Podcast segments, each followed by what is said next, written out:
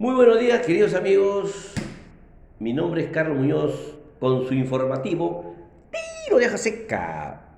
Día martes 30 de marzo del 2021. Vamos a hablar sobre hechos relevantes siempre ocurridos en el mundo, en el Perú. Tema central, cómo consultar si estoy en Infocor en el año 2021. Vamos a aprender de la manera gratuita cómo puedo consultar si estoy endeudado, ¿no? Y cuál es el, el paso a seguir, ¿no? Bien, queridos amigos, se inició el debate presidencial, los aspirantes al sillón y ayer hemos sido testigos que más, se más parecía pleito de callejoneros. Pudo más la pasión política se sobrepuso sobre la razón y la víctima siempre fue la verdad, nada de propuestas. Por ejemplo, Mendoza eh, anunciaba un impuesto a la riqueza y el plan Chamba. Forsyth recordó lo sentimental, el caso de la señora arequipeña que fue tras del expresidente para una cama UCI, lo recordamos. Acuña eh, propuso implementar plantas de oxígenos a cada distrito en el Perú. Además, reclutar a 5.000 reservistas para que ayude a la ciudad al, plan de seguridad. También duplicar las camas UCI. En cambio, eh, Arana se refirió a la nueva constitución, eh, sobre basta ya de crear monopolios, oligopolios, etcétera, etcétera. En relación a Keiko, mencionó que eh, los emprendedores deben salir a trabajar, cosa que fue rechazado por Mendoza. ¿no? En cambio de Bengolea, fue, eh, a mi manera de parecer, el que habló sobre el aporte del sector privado en el tema de la pandemia. ¿no? Y lo que rescató también el préstamo tipo mini préstamo reactiva para los pequeños empresarios, los que están en la MIPE, ¿no? Por ejemplo, los peluqueros, los bodegueros y todas las pequeñas empresas que no han sido beneficiados con el programa Reactiva Perú, ¿no? Podemos sacar a manera de conclusión que, que el presidente, eh, mejor dicho, el futuro presidente, no se le ve una pasta de reformador, de conciliador, ni mucho menos de buscar un consenso. Hasta, el punto, hasta lo que hemos visto ayer, nos queda mucha, muchas dudas, ¿no? Todos hablan de, de invertir, invertir, pero ¿cómo? No dijeron cómo lo vamos a invertir. Fuimos testigos de que los moderadores, los moderadores que fueron Tenorio y Mónica Delta, le emplazaba a que profundice en su propuesta, pero ninguno hizo caso a la mesa directiva. Bueno, lo dejamos ahí, vamos a analizar los dos bloques más que nos queda hoy y mañana y podemos al, final sacar una propia conclusión, cuáles son las propuestas que el, digamos, la ciudadanía espera con miras al 11 de abril, que ya, ya falta poco. Bien, queridos amigos, vamos a nuestro información a nivel internacional, podemos comentarles que, eh, por ejemplo, en Brasil, el gobernador de Sao Paulo anunció que el Instituto de Butantan ha desarrollado la primera vacuna de origen nacional contra el COVID-19, a cual denominaron como Butanan, perdón, Butanvac, Butanvac, así se denomina la nueva vacuna en Brasil. Los científicos esperan que las autoridades le den luz verde para iniciar las pruebas en humanos. Por otro lado, Brasil superó por primera vez los 100.000 contagios en las últimas 24 horas. Eh, la Organización Internacional de Constructores de Automóviles, la producción mundial de ese producto se contrajo. Al cierre del 2020, 21% anual en Europa 20% en Norteamérica y 30% en América del Sur y 10% en Asia. Esta última región representa más del 50% de la producción mundial de automóviles. Otro hecho a nivel internacional, podemos comentarles que eh, el jefe de la autoridad del canal de Suez informó que se logró liberar el buque Ever Given luego que encallara el pasado martes en el canal y causara un bloqueo que paralizó por seis días del comercio internacional. El tráfico marítimo del canal también fue restablecido. Otro hecho es que la Asociación del Comercio de Mercados Emergentes informó que los volúmenes de negociación de deudas en moneda fuerte de los mercados emergentes se contrajeron en 11% en el 2020. Esto debido a la importante salida de capitales al inicio de la pandemia en medio del deterioro de los mercados financieros. No obstante, los flujos por renta fija de los gobiernos del mercado en desarrollo atrajeron nuevamente a los inversionistas a fines del año. Por último, eh, en Estados Unidos, de acuerdo con un estudio realizado por el Centro para el Control de Prevención y Enfermedades, una sola dosis de la vacuna contra el COVID-19 de Pfizer o Moderna tendría una eficacia de un 80% para reducir el riesgo de contagio de la enfermedad. Bien, queridos amigos, pasamos ahora a nuestro panorama nacional el hecho más relevante, podemos comentarles que eh, mañana el Tribunal Constitucional programó una audiencia pública para evaluar la demanda de inconstitucionalidad presentada por el Ejecutivo contra la ley de taxis colectivos, aprobado por insistencia en el Congreso el pasado diciembre.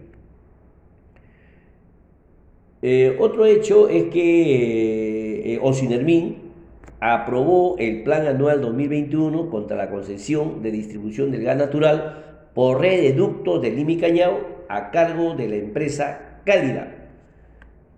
Eh, otro hecho en el panorama nacional es que a través de un decreto de urgencia 058, 058 perdón, 2021 PCM, prorrogó el estado de emergencia nacional por 30 días desde el jueves primero hasta el viernes 30 de abril del presente año. Asimismo, a partir de hoy rige una nueva clasificación de provincia por niveles de alerta.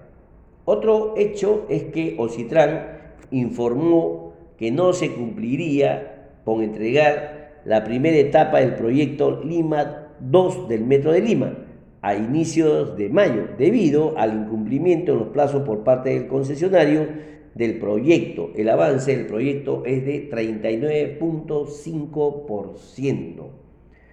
Eh, otro hecho relevante es que el Ministerio de Energía y Mina, mediante un decreto supremo 006 raya 2021 EM, incluyó el diésel BX de uso vehicular al Fondo de la Estabilización del Precio de los Combustibles Derivados del Petróleo por un plazo de 90 días, mediante el cual se aplicará descuentos o primas según sea el caso sobre el precio de venta primaria de este tipo de diésel.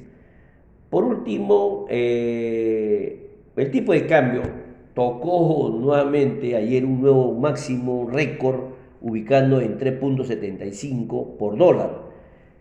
En medio siempre la incertidumbre electoral generada por los resultados de las últimas encuestas, del fin de semana. Como sabemos que eh, en, las encuestas ya muchos conocemos quiénes lideran en las pruebas, pero también es necesario rescatar cuál es la última encuesta rural de Datum realizada el 18 y el 21 de marzo sobre las bancadas que pasarían a la bahía electoral. Por ejemplo, Acción Popular, el partido que respaldó el golpe del parlamentario y llevó al usurpador Manuel Merino a Palacio de Gobierno, mantiene la punta con preferencias electorales con 14% en intención de voto. Le sigue Fuerza Popular Agrícola, FREPA, con un 8%. Seguidos Somos Perú 7%, Fuerza Popular 6%, Juntos por el Perú 5%, Alianza por el Progreso 5%, Renovación Popular 5%, el Partido Morado 5% y detrás de ellos con apenas 4% de respaldo se ubican por ahora Victoria Nacional de, For de Forsyth, Podemos Perú, el partido investigado por corrupción de José Luna Galvez, en este sondeo a nivel nacional confirma otros resultados previos sobre la posible composición parlamentaria. El simulacro de votación hizo indica votos emitidos que la agrupación que podría obtener representatividad en el Congreso y son Acción Popular, Victoria Nacional, Renovación Popular, Somos Perú y Acuña obtuvo apenas 4.4% de apoyo en cédula de ánfora secreta.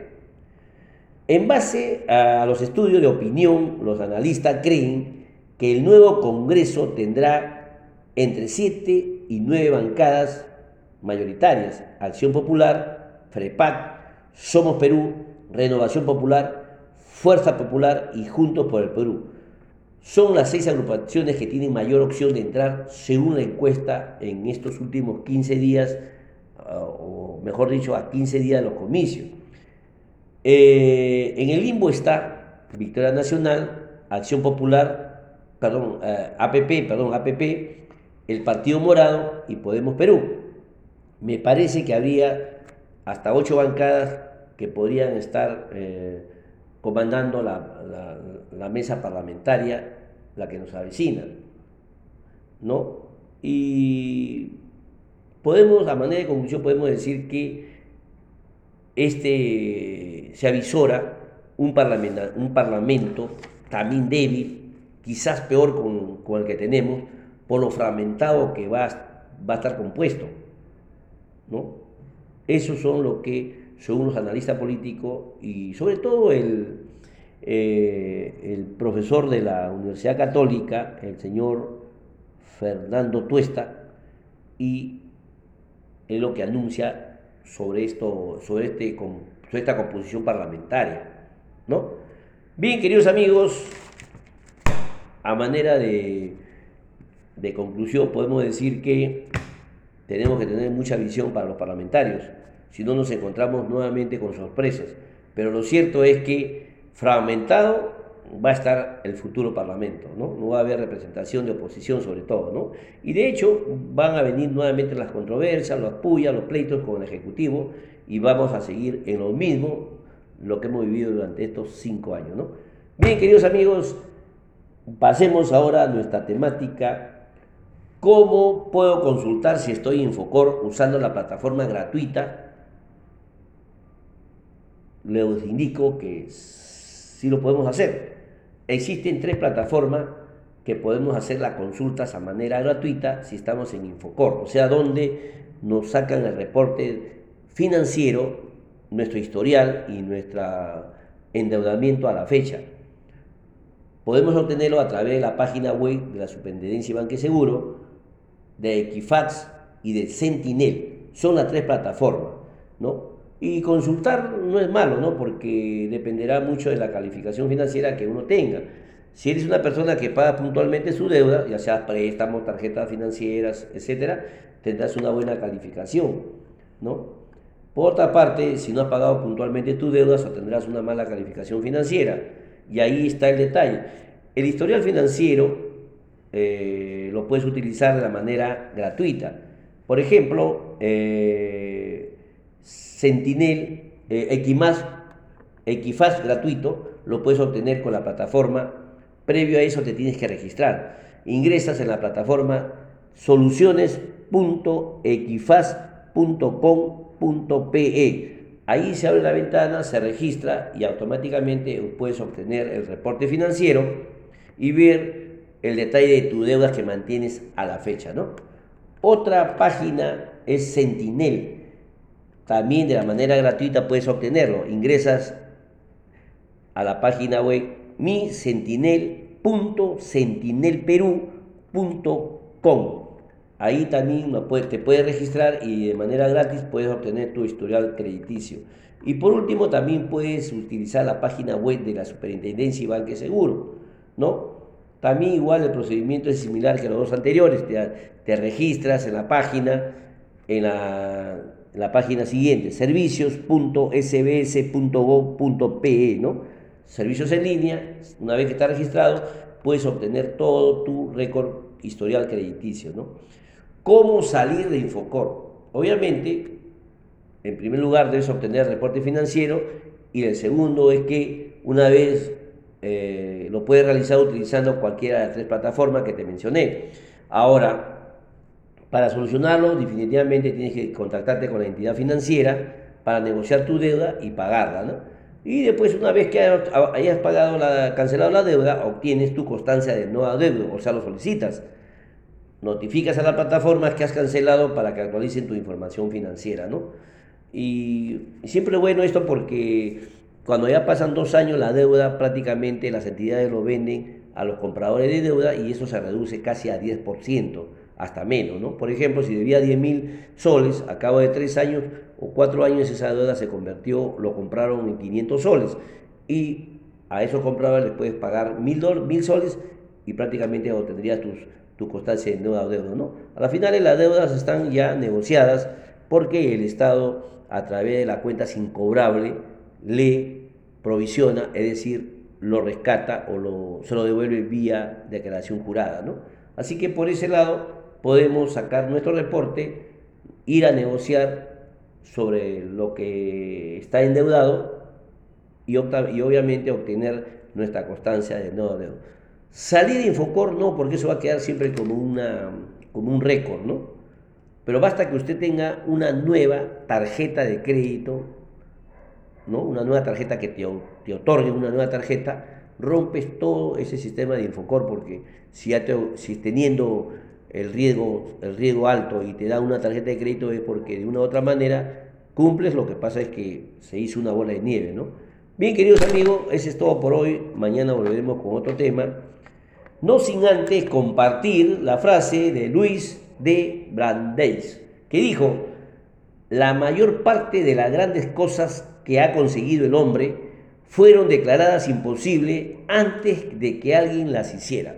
Bien, queridos amigos, protocolo de bioseguridad, 100%. No nos olvidemos que el récord de contagio diario, diario es de 7.900, o sea que la cosa sigue todavía al punto, al pico de la segunda ola. Bien, queridos amigos, hasta mañana, Dios mediante, y sobre todo, amarnos los unos a los otros. Gracias.